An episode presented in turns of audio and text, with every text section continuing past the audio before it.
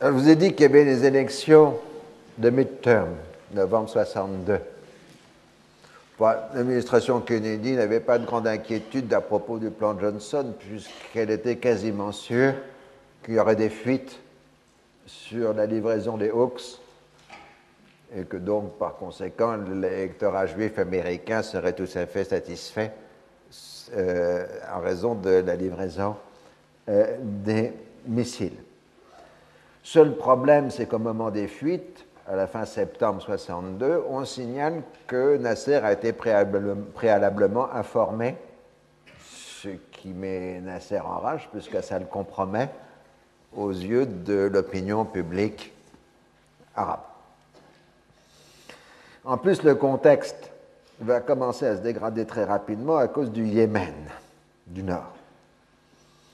Euh, passons sur les détails de l'affaire compliquée. Il y a l'imam du Yémen qui meurt, de mort naturelle, ce qui est rare dans cette famille.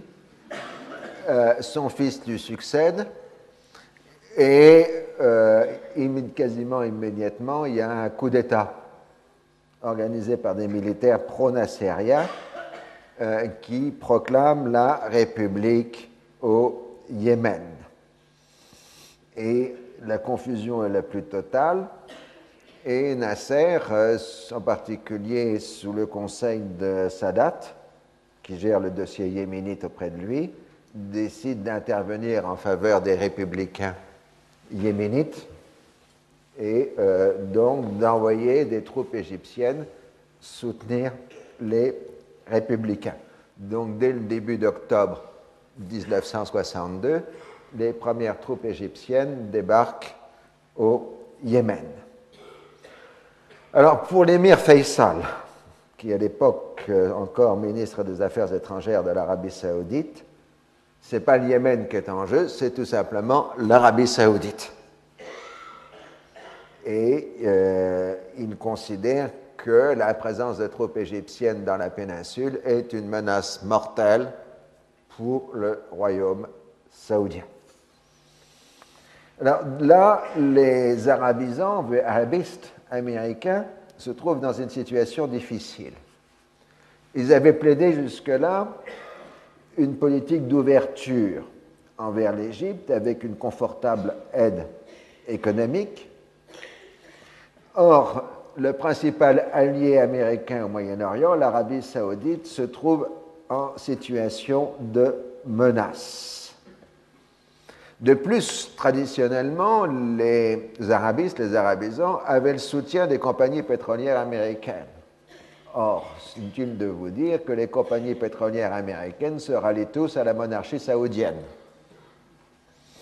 Et que l'ancien de la CIA qu'on a déjà vu, Kermit Roosevelt, qui est maintenant, comme de par hasard, euh, porte-parole des compagnies pétrolières américaines auprès du département d'État, hurle à la menace égyptienne. Bref, dès octobre 1962, les, monarchies du Moyen-Orient, c'est-à-dire la Jordanie, l'Arabie saoudite, les Émirats du Golfe et l'Iran, forment une espèce de syndicat de monarchie en péril euh, contre la menace égyptienne. Alors, ils appellent au secours d'abord les Britanniques. Alors les Britanniques sont très contents d'intervenir parce que les Britanniques sont au Yémen du Sud, Aden, et qu'ils luttent contre une guérilla d'inspiration nassérienne. Alors ils ne sont pas mécontents d'aller enquiquiner les nassériens chez eux, au Yémen euh, du Nord. Et en particulier, on va envoyer les commandos britanniques, les SAS britanniques, combattre au Yémen du Nord du côté des royalistes contre les républicains c'est aussi une façon pour les Britanniques de venger l'humiliation de Suez. L'Arabie saoudite accuse au mois de novembre l'aviation égyptienne d'avoir bombardé le territoire euh, saoudien, ce qui est probablement vrai. Faisal appelle au secours les États-Unis et demande une protection aérienne américaine du territoire saoudien.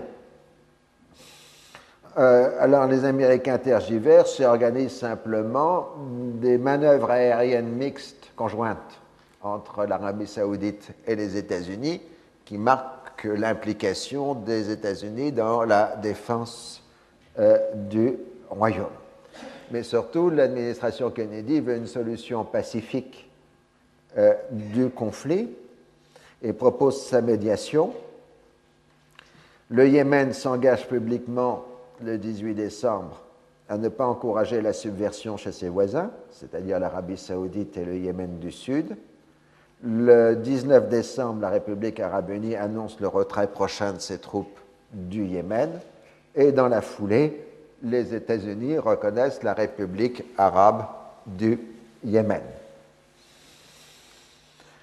Alors, euh, évidemment, cette affaire a considérablement aggravé la guerre froide arabe et en général conduit une radicalisation aussi bien des conservateurs que des progressistes sur le dossier palestinien.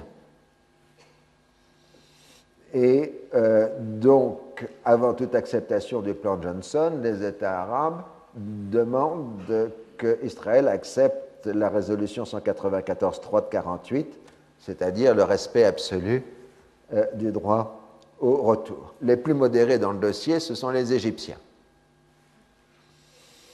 Alors, euh, en ce qui concerne Dimona, euh, les Israéliens refusent toujours les inspections, mais acceptent in extremis une visite de savants égyptiens alors qu'ils battent tous les records, puisqu'elle dure 45 minutes, euh, le 26 septembre 1962 ce qui permet ensuite aux Américains de rassurer les États arabes sur la progression du programme nucléaire israélien. Il faut dire, pour être clair tout simplement, que pendant toute cette période, personne ne s'est intéressé au Moyen-Orient. Parce que regardez la chronologie, c'est le 22 octobre 1962 qu'a commencé la crise des missiles de Cuba et que, évidemment, euh, pendant plusieurs semaines, le monde a été au bord de l'affrontement nucléaire euh, direct, même si on a trouvé euh, une solution pacifique. Et justement, les conséquences de la crise de Cuba ont renforcé la volonté américaine de lutter contre la prolifération des armes nucléaires et des armes balistiques. Autrement dit, dans le dossier israélien, euh, Kennedy ne s'intéresse pas à l'aspect israélien de la chose, mais à l'aspect non-prolifération. Et euh, donc, euh, c'est pour ça qu'il insiste sur le dossier. Les élections de mi-terme, eh ben, elles ont été absolument hanté par l'affaire des missiles de Cuba et pas du tout par les affaires euh, du euh, Moyen-Orient. C'est à l'automne qu'on discute euh, du plan Johnson à l'ONU, mais bon, on n'arrive à aucune solution. Même la commission de conciliation ne soutient pas officiellement le plan Johnson. On se contente donc de faire hommage au dévouement et à la persévérance et à l'imagination dont le docteur Johnson a fait preuve dans sa tâche difficile. C'est ce qu'on appelle un enterrement de première classe euh, d'un euh, dossier. Et euh, donc, on arrive à la question des missiles eux-mêmes. Euh, quand les, Égyptiens ont appris qu'Israël allait recevoir des Hawks, ils se sont tournés euh, vers les Soviétiques pour obtenir des SAM-2, euh, équivalents soviétiques des Hawks, qui sont toutes les deux évidemment des armes purement défensives. mais les Soviétiques, s'ils ont promis de livrer des SAM-2, ont retardé les livraisons parce que tous les SAM-2 disponibles soviétiques sont toutes parties à Cuba. Hein, euh, et euh, donc il y avait des priorités. En juillet 61, Israël avait lancé son premier missile. Euh, officiellement, c'est une fusée météorologique, une fusée Chavit 2. Euh, pour embêter, ils ont mis 2, ce qui soupçonnerait qu'il y avait un 1, mais personne n'a vu le 1. Euh, alors, l'Égypte s'était lancée de son côté depuis longtemps dans un programme de missiles. Et euh, dès l'époque du roi il y avait eu un premier projet égyptien de construction, euh, de production de missiles, mais les officiers libres l'avaient abandonné. Et ensuite, euh, le régime nassarien avait repris le programme après la crise de Suez. Alors évidemment, les Égyptiens n'avaient pas beaucoup de savants spécialistes de missiles chez eux, et s'étaient donc tournés sur, ceux qui étaient disponibles sur le marché en termes de spécialistes de missiles, c'est-à-dire des savants allemands. Il faut dire qu'à la fin des années 50, ces savants allemands qui avaient été utilisés soit par les soviétiques, soit par les américains, soit par les français, ceux qui avaient participé au programme V1 V2 euh, de la Seconde Guerre mondiale, se retrouvaient libres sur le marché, sauf ceux qui, comme Werner von Braun, était resté à la NASA. Et euh, donc l'Égypte avait récupéré un certain nombre de spécialistes allemands de missiles, euh, ceux qui avaient essentiellement travaillé avec les Français pour la fusée Véronique euh, du côté français. Vous dire que ces gens, comme l'Allemagne avait interdiction de produire des missiles, souvenir de la Seconde Guerre mondiale, ils se sentaient très désemparés chez eux en Allemagne et qu'ils étaient prêts à accepter les propositions de n'importe quel pays qui leur euh, faisait des ponts d'or pour euh, produire euh, des missiles. Alors, donc, il s'agit en fait de variations sur les V2 de la Seconde Guerre mondiale. Euh, c'est ainsi que l'Égypte a produit les fusées Zafir et Caïr, qui en fait euh, un sous-produit de la V2 allemande et de la Véronique française. Euh, et en juillet 1962, l'Égypte a rendu public l'existence de ces missiles. Les services secrets israéliens n'avaient rien vu. Alors ils vont se rattraper en mettant des moyens considérable pour trouver en effet que le problème des missiles égyptiens, c'est que les Allemands et les techniciens égyptiens n'avaient absolument pas résolu le problème du guidage. Et euh, donc, ils savaient faire partir le missile, mais ils ne savaient pas l'orienter. Et euh, donc ça, cette première conclusion était juste. Mais la seconde conclusion était fausse, c'est que l'Égypte était prêt à, produire euh, en grande quantité euh, des missiles sol-sol de moyenne portée. Et ils estiment qu'à la fin de 63, l'Égypte disposera de plusieurs centaines de missiles.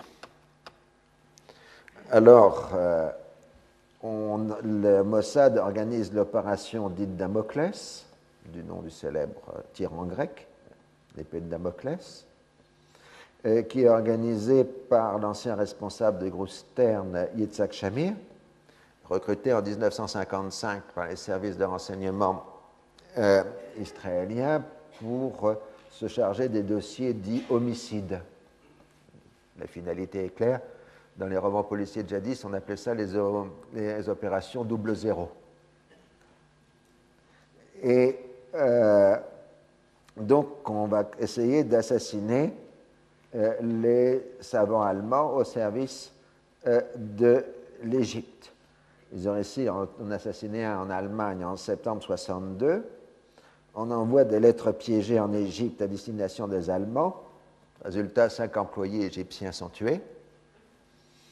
En mars 63, un agent du Mossad est pris en flagrant délit d'opération de chantage de la famille d'un savants impliqués. Alors, euh, le, chef des services de renseignement du Mossad, Isser Harel, est pris d'une crise, euh, enfin il pète les plombs, si on, qu'on pourrait dire vulgairement, et euh, imagine que l'Égypte en est au bord de la solution finale de la question israélienne en bourrant les missiles de têtes radioactives et de produits biologiques mortels qui seraient déversés par centaines d'exemplaires sur le territoire égyptien. Du coup, Golda Meir évoque à la Knesset une Égypte, principal sanctuaire du nazisme, et continuation par la République fédérale allemande, responsable des actes de ses ressortissants, de la politique d'extermination des Juifs de la Seconde Guerre mondiale. Ceci provoque la colère de Ben Gurion pour qui les relations avec l'Allemagne fédérale étaient sacrées, qui décide de remettre en ordre le dossier, donc il en charge Shimon Peres, comme d'habitude. Et Shimon Peres a développé un nouveau service de renseignement spécifique, ultra secret, à l'intérieur du ministère de la Défense. C'est le LACAM, qui est un service d'information spécialisé en matière scientifique, en particulier dans le nucléaire. Et très rapidement, le LACAM montre que le Mossad s'est complètement trompé, exagère totalement. Le programme égyptien est encore dans ses premiers balbutiements.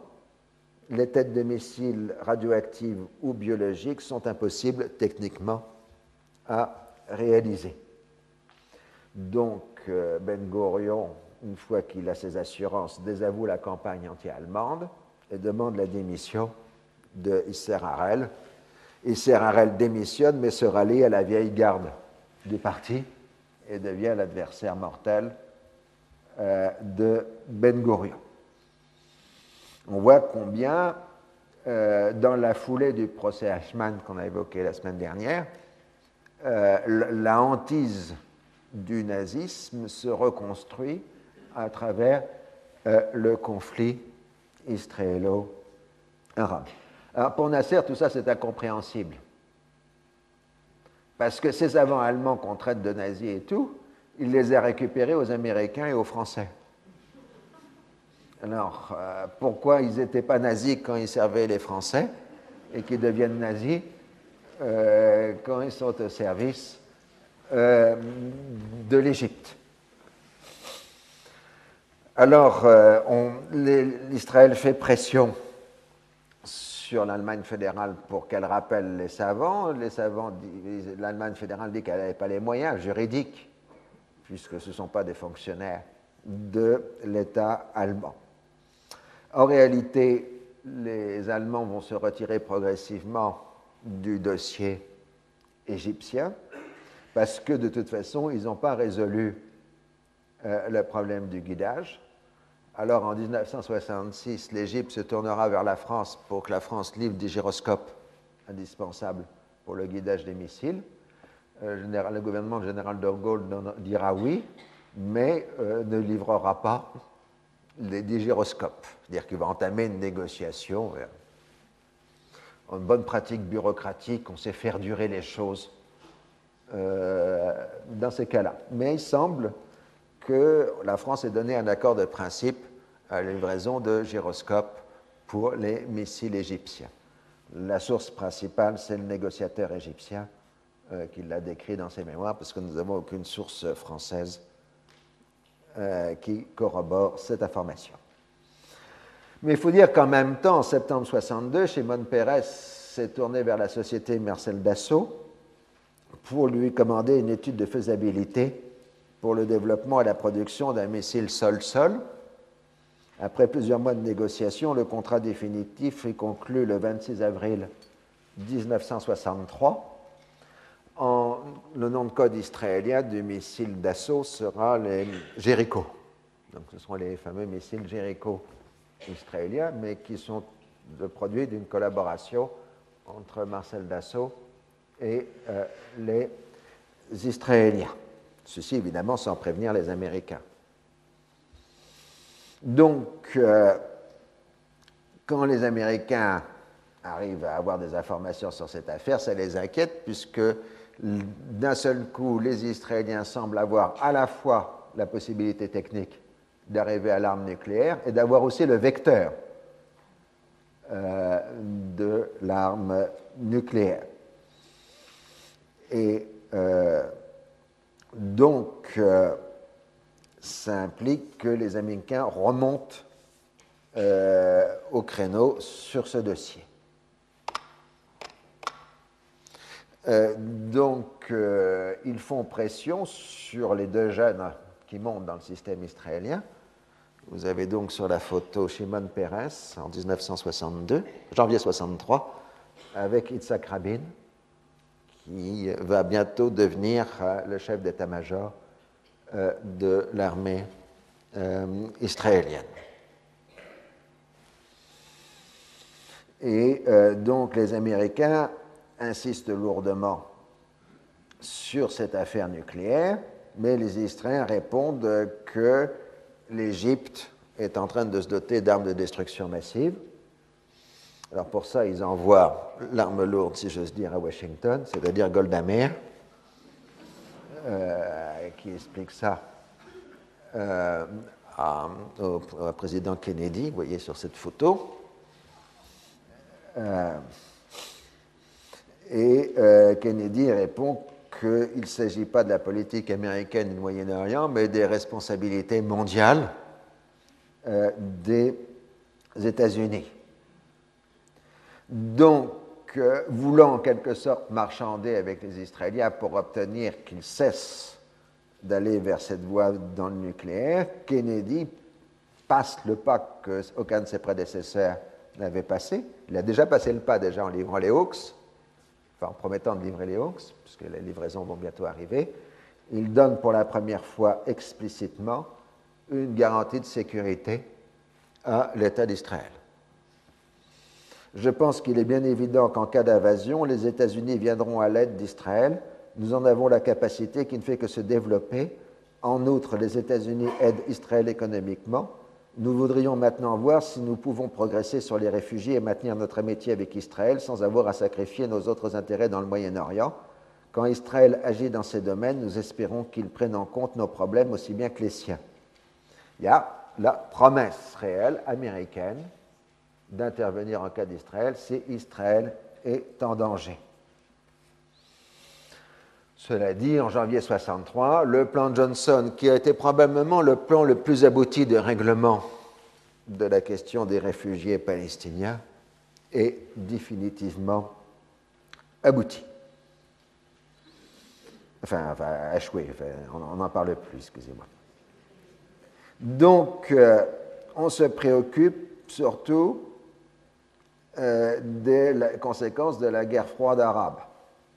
Car euh, au grand désarroi des Américains, la question du Yémen n'est toujours pas réglée, puisque ni les royalistes d'un côté, ni les républicains de l'autre ne respectent leur engagement sur le terrain, que de plus en plus les Saoudiens, les Jordaniens, les Britanniques et un peu plus tard les Israéliens euh, s'impliquent dans le conflit du Yémen du côté des royalistes et que de son côté, l'Égypte maintient son armée euh, au Yémen. Il semble bien qu'en 1963, l'armée égyptienne ait utilisé des gaz de combat euh, contre les royalistes égyptiens, euh, yéménites. L'affaire n'est pas complètement tirée au clair, mais les évidences sont assez lourdes euh, dans ce sens. Évidemment, les Israéliens euh, axent leur propagande sur l'usage de gaz de combat par l'armée égyptienne pour bien marquer que les Égyptiens sont bien sur la voie des armes euh, de destruction massive. Alors en Jordanie, avec l'énergique Premier ministre Wasfi el-Tal, euh, la monarchie euh, semble s'être bien stabilisée et euh, on voit même, chose exceptionnelle, des élections presque libres se tenir en Jordanie en novembre 1962. Certes, les partis politiques sont interdits, mais on admet la pluralité des candidatures dans 57 des 60 circonscriptions, et surtout l'administration s'abstient de pression, ce qui fait que la participation s'élève à 70% et un certain nombre d'hommes nouveaux sont élus. C'est les élections les plus libres de l'histoire de la Jordanie, après celle de 1956. En janvier 63, 18 députés, dont 12 de Cisjordanie, condamnent l'intervention jordanienne en faveur des royalistes au Yémen. En fait, on voit très bien que assez rapidement, les députés palestiniens euh, militent activement contre la participation à la guerre euh, du Yémen. Et euh, il s'ensuit une crise politique qui conduit à des manifestations en janvier 63. Westfield remporte l'épreuve de force, mais il a acquis la réputation d'être hostile aux Palestiniens. L'intention se porte ensuite, toujours dans cette guerre froide arabe, sur l'Irak. S'il y avait un homme à abattre, c'était Qassim. Il s'était brouillé à peu près avec tout le monde. Euh, à la fin, il s'était même brouillé en partie avec les communistes et une insurrection kurde. Pour les Américains, c'est l'homme à éliminer. Alors, il y a des controverses importantes sur ce sujet. Ce qui est clair, au-delà d'autre chose, ce qui est clair dans l'état de documentation, c'est qu'on parle dans les documents diplomatiques américains à partir de la fin 62 de la nécessité d'un changement de politique en Irak et on ne se montre pas hostile à un renversement du régime irakien. Bon, ça, c'est la langue de bois officielle. Euh, mais les États-Unis, officiellement, ne sont pas liés à l'opposition irakienne en exil, composée entre autres de bassistes.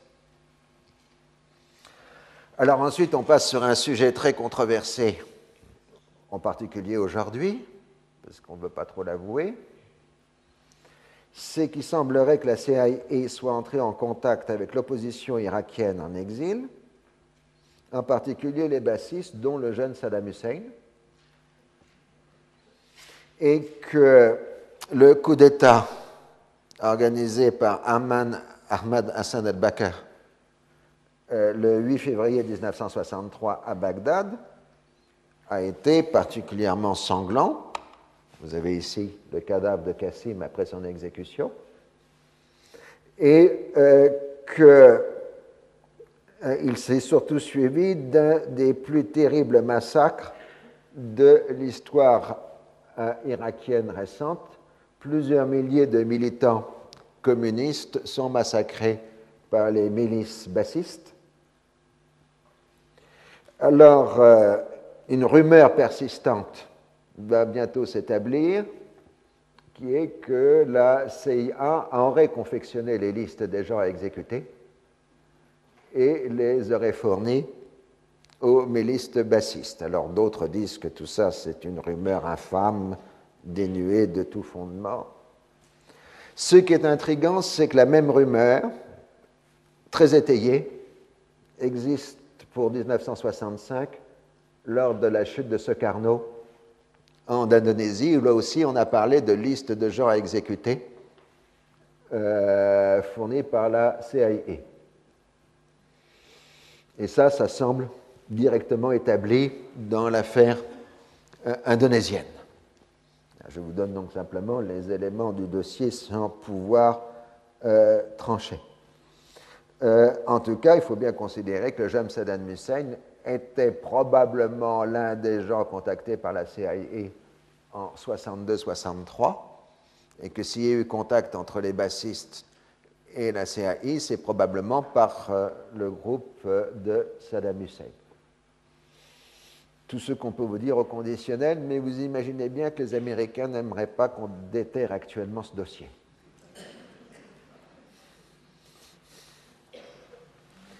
Alors, euh, en tout cas, ce qui est clair dans les archives américaines, c'est qu'on se félicite à Washington du coup d'État en Irak.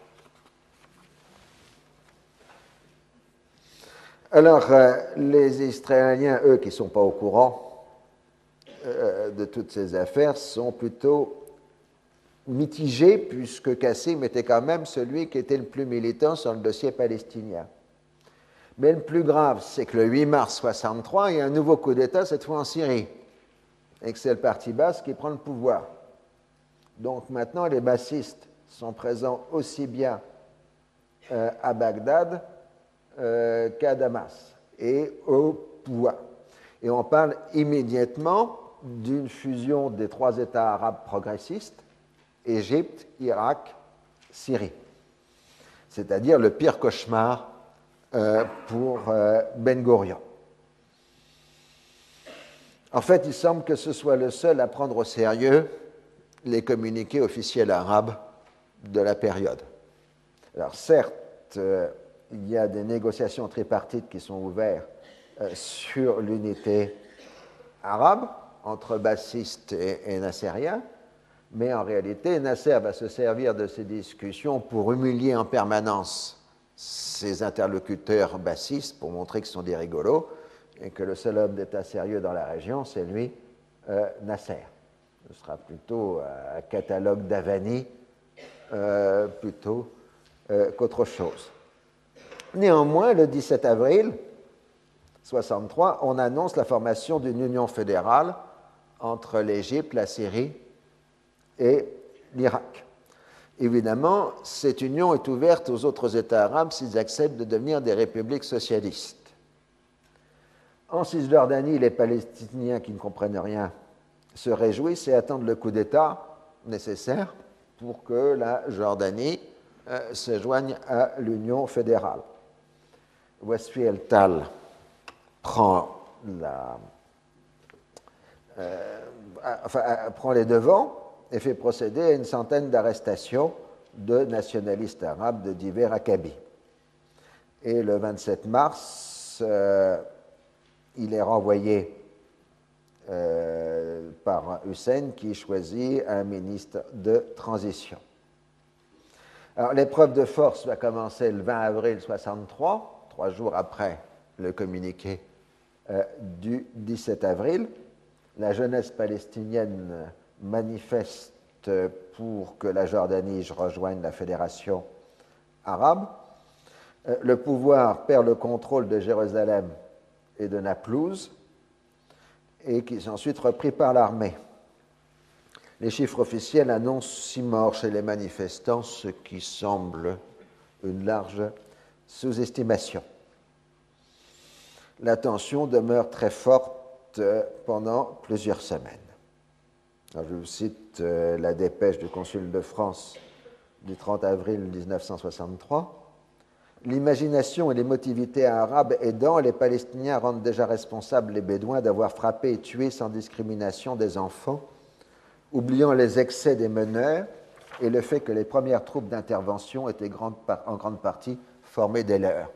C'est une situation qu'on retrouvera à Septembre Noir euh, en 1970.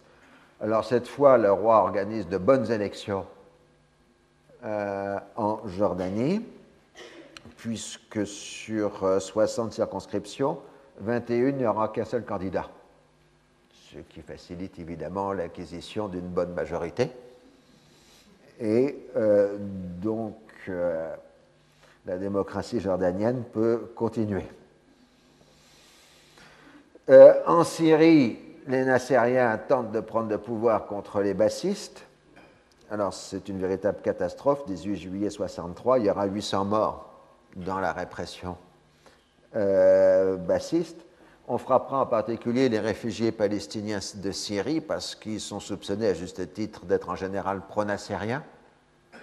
Et euh, donc, ils seront mis sur un solide euh, contrôle policier par le nouveau pouvoir syrien. Du coup, le 22 juillet, Nasser traite le régime bassiste euh, syrien de fasciste et d'ennemi de l'unité arabe. Voyons, ils ont adopté maintenant le vocabulaire contemporain, et pas seulement de l'anti-impérialiste. Alors, euh, durant toute cette période, la grande inquiétude américaine a été le sort de la Cisjordanie. Évidemment, comme d'habitude, dès que la crise a commencé en avril, la sixième flotte américaine a repris position en Méditerranée orientale. Et euh, on a aussi lourdement insisté auprès de l'Égypte pour qu'elle ne se mêle pas de l'affaire euh, jordanienne. Alors Ben Gurion, lui, je vous l'ai dit, il avait pris au sérieux le communiqué du 17 avril. Et euh, il voyait déjà Israël encerclé par une coalition arabe progressiste et les armées arabes attaquant Israël. Alors, euh, ces ambitions, je vous l'ai dit, sont beaucoup plus modérées. Ce qu'il propose aux Américains, c'est d'obtenir euh, une démilitarisation de la Cisjordanie et non plus une annexion de la Cisjordanie. Néanmoins, il réserve quand même les droits d'Israël sur Jérusalem. Et c'est la menace d'une intervention militaire israélienne qui garantit le statu quo en Jordanie puisque les Américains font comprendre que si Nasser continue à vouloir déstabiliser la Jordanie hachémite, les Américains seront dans l'impossibilité d'empêcher Israël d'envahir la Cisjordanie. donc c'est un système d'assurance. On note quand même qu'on n'est jamais trop prudent et qu'en avril 63, euh, le commandement israélien a chargé un officier à la retraite, un général à la retraite, Raïm Herzog, qui sera le futur président de l'État d'Israël, euh, de former au cas où une administration militaire de la Cisjordanie au cas où euh, Israël occuperait la Cisjordanie. On prépare déjà les documents techniques pour la dite occupation. Alors, euh, on voit donc que pour les Américains, euh, les signaux d'alarme se sont multipliés sur la question des armes de destruction massive euh, au Moyen-Orient. Et Kennedy donc revient à la charge et exige des Israéliens le principe de deux visites annuelles de savants américains à Dimona. Et Shimon Peres, qui est de passage à Washington, répond à Kennedy par une phrase qui deviendra une phrase leitmotiv jusqu'à aujourd'hui. Israël n'introduira pas en premier des armes, armes nucléaires dans la région. Introduira, pas produira.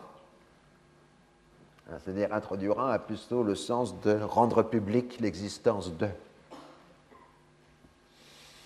Dans une longue lettre à Kennedy, Ben Gurion justifie l'action en assimilant la menace arabe au nazisme et à la nécessité d'éviter un nouvel holocauste.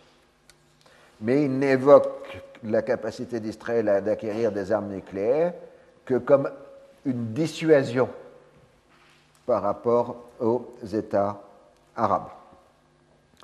Et donc, il se retranche sur le fait qu'il faut attendre que les Français aient terminé les travaux de Dimona, c'est-à-dire en 1964, pour autoriser les visites américaines.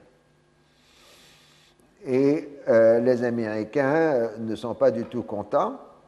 Déjà qu'ils sont en train d'envoyer des unités aériennes euh, en Arabie saoudite de façon permanente pour protéger le sol saoudien, de la de menace égyptienne, c'est l'opération Hard Surface. Ils ne veulent pas, évidemment, entrer en confrontation armée au-dessus de la péninsule arabique avec l'Égypte. Alors, il y a un problème supplémentaire dans l'opération Hard Surface de 1963, euh, c'est que l'Arabie saoudite exige qu'il n'y ait aucun juif dans les militaires américains envoyés en Arabie saoudite. Du coup, les juifs américains protestent, scandale, et finalement on trouve une solution diplomatique les Saoudiens ne contrôleront pas la religion des militaires américains et les Américains ne déclareront pas la religion de leurs militaires. donc, les Américains vont envoyer un nouvel émissaire au Moyen-Orient chargé d'étudier la question des armes de destruction massive. C'est une personnalité euh, de haut niveau, c'est John McCloy, qui est la quintessence euh, de l'establishment américain. Euh, il a été président de la Banque mondiale, président des fondations Ford et Rockefeller, de la Chase Manhattan Bank, conseiller présidentiel de Roosevelt et de Ronald Reagan et administrateur des zones occupées allemandes de 1949 à 1952. Autrement dit, s'il n'y a pas un personnage plus officiel euh, dans le système américain, c'est difficile. C'est donc John McCloy qui est chargé du dossier de la prolifération des armes de destruction euh, massive. Mais euh, donc il va avoir Nasser, euh, qui, qui, le reçoit courtoisement, mais Nasser lui explique qu'il n'a pas d'armes nucléaires chez lui, ce qui est absolument vrai parce qu'il n'a pas les moyens d'en fabriquer. De surcroît, Nasser est totalement lucide. Il dit il est absurde pour l'Égypte, ou pour les États arabes en général, de se doter d'armes nucléaires, parce que comme la région est tellement petite, s'ils tiraient une arme nucléaire sur Israël, ça leur retomberait automatiquement sur eux. Euh, il y aurait autant, si ce n'est plus, de morts arabes que de morts israéliens euh, en cas d'utilisation d'armes nucléaires. Donc les Arabes n'ont pas à se fournir euh, en armes nucléaires. Alors, on veut maintenant se tourner vers Ben Gurion, mais problème, Ben Gurion est en train de démissionner. Euh, il est épuisé par la tension des dernières semaines. Il est en querelle permanente avec Golda Meir sur le dossier allemand. Il est épuisé aussi sur le problème de Dimona et des pressions américaines. Et donc, euh, épique quelque sorte une crise supplémentaire, il claque la porte et démissionne. Ce qui évidemment paralyse la diplomatie américaine parce qu'il faut attendre la désignation d'un successeur. Ce qui est autant de temps de gagner. Alors, le successeur naturel, c'est Lévi Eshkol. Né en 1895 en Ukraine, émigré en 1914 en Palestine, c'est un homme d'appareil. Il a fait toute sa carrière à l'intérieur du mouvement ouvrier euh, sioniste puis sous l'État d'Israël, il a été ministre de l'Agriculture, puis à partir de 1952, de façon permanente, ministre des Finances. C'est un homme de parti, un conciliateur capable d'organiser des coalitions. Euh, il est respecté euh, de tous, mais il n'a pas le charisme ou la flamboyance politique d'un Ben. C'est même un très médiocre orateur.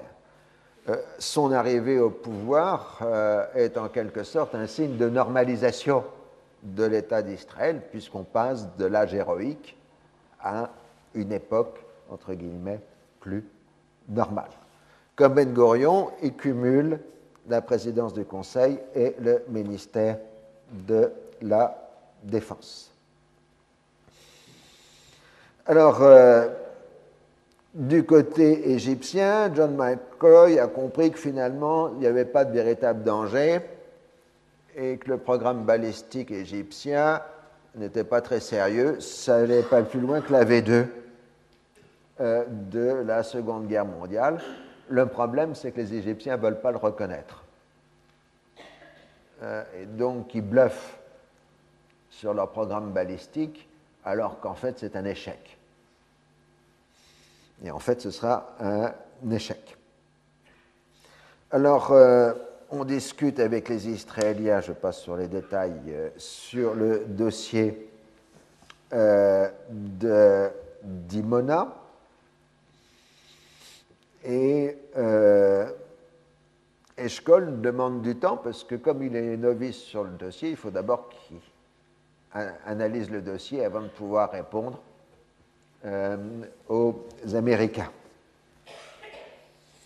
Et euh, donc, finalement, en août 1963, il répond par une lettre euh, qui admet le principe de visite à Dimona, mais sans fixer de date. Et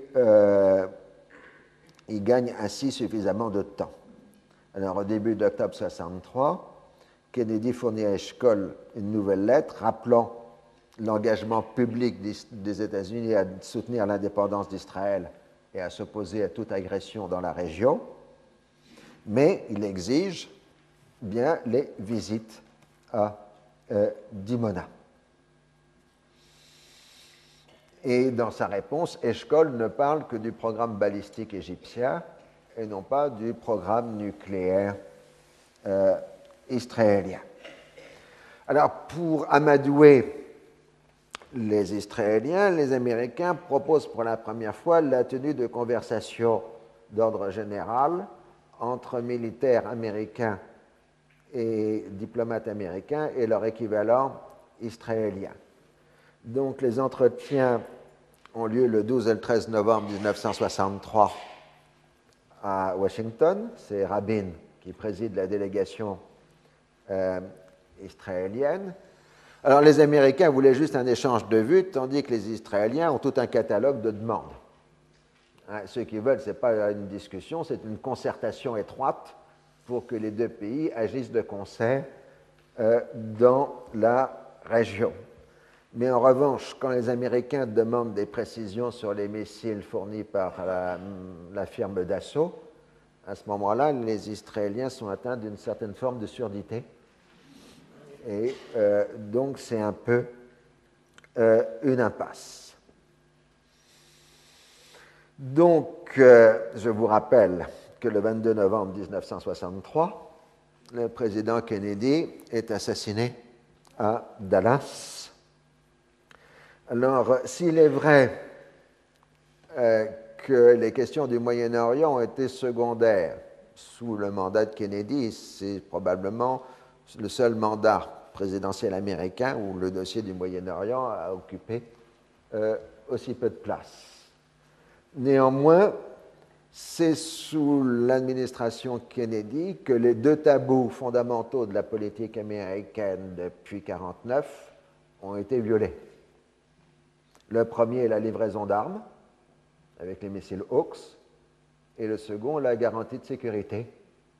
Euh, Kennedy, contre son avis en quelque sorte, contre son opinion de départ, a cédé sur ces euh, deux points essentiels. Alors, ça s'explique, nous l'avons vu, pour deux raisons essentielles. La première, euh, Kennedy avait le projet de régler la question des réfugiés palestiniens. La seconde est la lutte contre la prolifération nucléaire et les armes de destruction euh, massive. Je termine brièvement pour l'époque Kennedy, pour voir l'autre aspect euh, du côté arabe. Euh, les accrochages redeviennent violents du côté syrien et jordanien de la ligne de démarcation, d'autant plus que à l'automne, en septembre 63, Lévi Eshkol annonce l'achèvement du programme israélien de dérivation des eaux du Jourdain avec le début du pompage euh, dans le lac de Tibériade pour le début de 1964. Immédiatement, l'Irak propose la constitution d'une entité palestinienne formée de la Cisjordanie et de la bande de Gaza. Non moins classiquement, la Jordanie proteste en voyant là une main-d'œuvre euh, irakienne habituelle. Mais on a un problème juridique qui est le suivant. Depuis 1949, la Palestine était représentée au Conseil de la Ligue des États arabes par un représentant qui était Ahmad Helmi Abdelbaki. Or, en cet automne 1963, euh, le représentant de la Palestine vient de, mourir. Donc le siège est vacant. Et euh, donc, il faut qu'on désigne un nouveau représentant euh, de la Palestine et on décide de choisir Ahmad el-Shoukairi, qui vient d'être démissionné de ses fonctions de représentant de l'Arabie saoudite à l'ONU par le roi Faisal, enfin l'émir Faisal, parce qu'il y a la lutte au pouvoir en Arabie saoudite entre Faisal et Saoud, et Shoukairi était dans le clan Saoud, donc il est éliminé par Faisal, qui est en train de remporter définitivement la lutte euh, pour le pouvoir.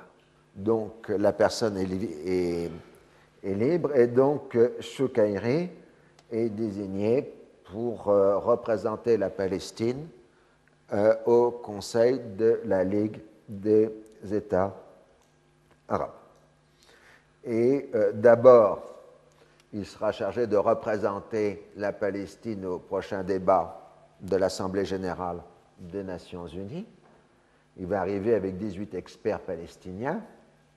Alors, ces experts seront écoutés en tant que personnalité propre mais non pas en tant que représentant euh, d'une entité quelconque. Mais ça suffit pour hurler, faire hurler les Israéliens, puisque, comme ils disent, il n'y a plus de Palestine depuis 1949. Euh, donc, ça, c'est le premier dossier. Et puis, le second dossier, c'est les livraisons économiques des États-Unis à l'Égypte. Alors là, vous avez au Congrès des États-Unis une coalition qui s'est formée où pour la première fois dans l'histoire, le lobby pétrolier, les grandes compagnies, les majors, se sont alliés avec le lobby pro-israélien pour faire voter un amendement à la loi budgétaire euh, au début de novembre 63, interdisant toute aide à un pays commettant ou préparant une agression contre les États-Unis ou un pays recevant l'aide américaine. En clair, c'est la République arabe unie qui est visée.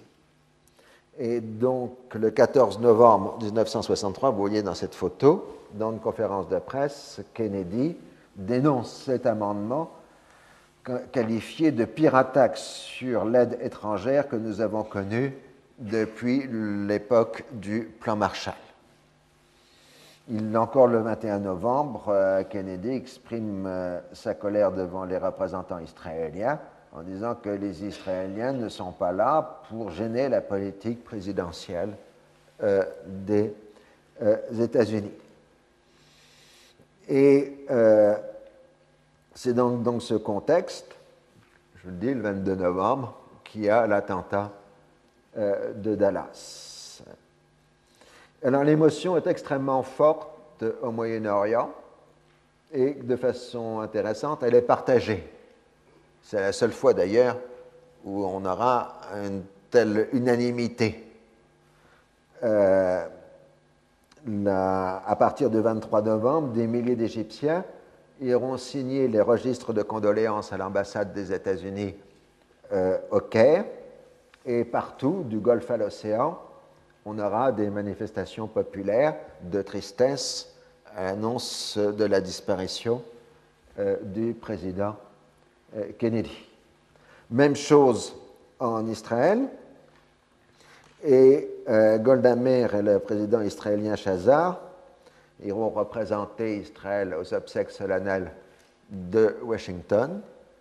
Et euh, à ce moment-là, le successeur, le président Johnson, glissera à la délégation israélienne Je sais que vous avez perdu un ami, mais j'espère que vous comprenez que moi aussi je suis un ami.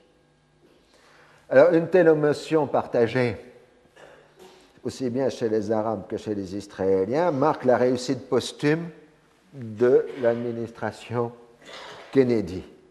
Mais en même temps, elle en marque euh, l'épilogue.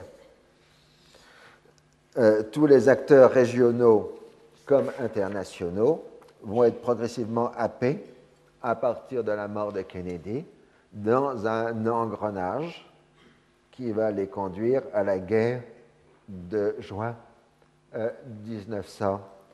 Euh, Là, vous avez Eshkol signant le registre de condoléances le 24 novembre à l'ambassade américaine. Donc, je vous remercie tous pour le cours de cette année. Selon toute probabilité, l'ensemble de ces trois années de cours plus le reste sera publié au mois de mai par les éditions Fayard, publicité. Donc le tome 3 de la question de Palestine. Ce tome 3 ira jusqu'à juin 1967, guerre exclue.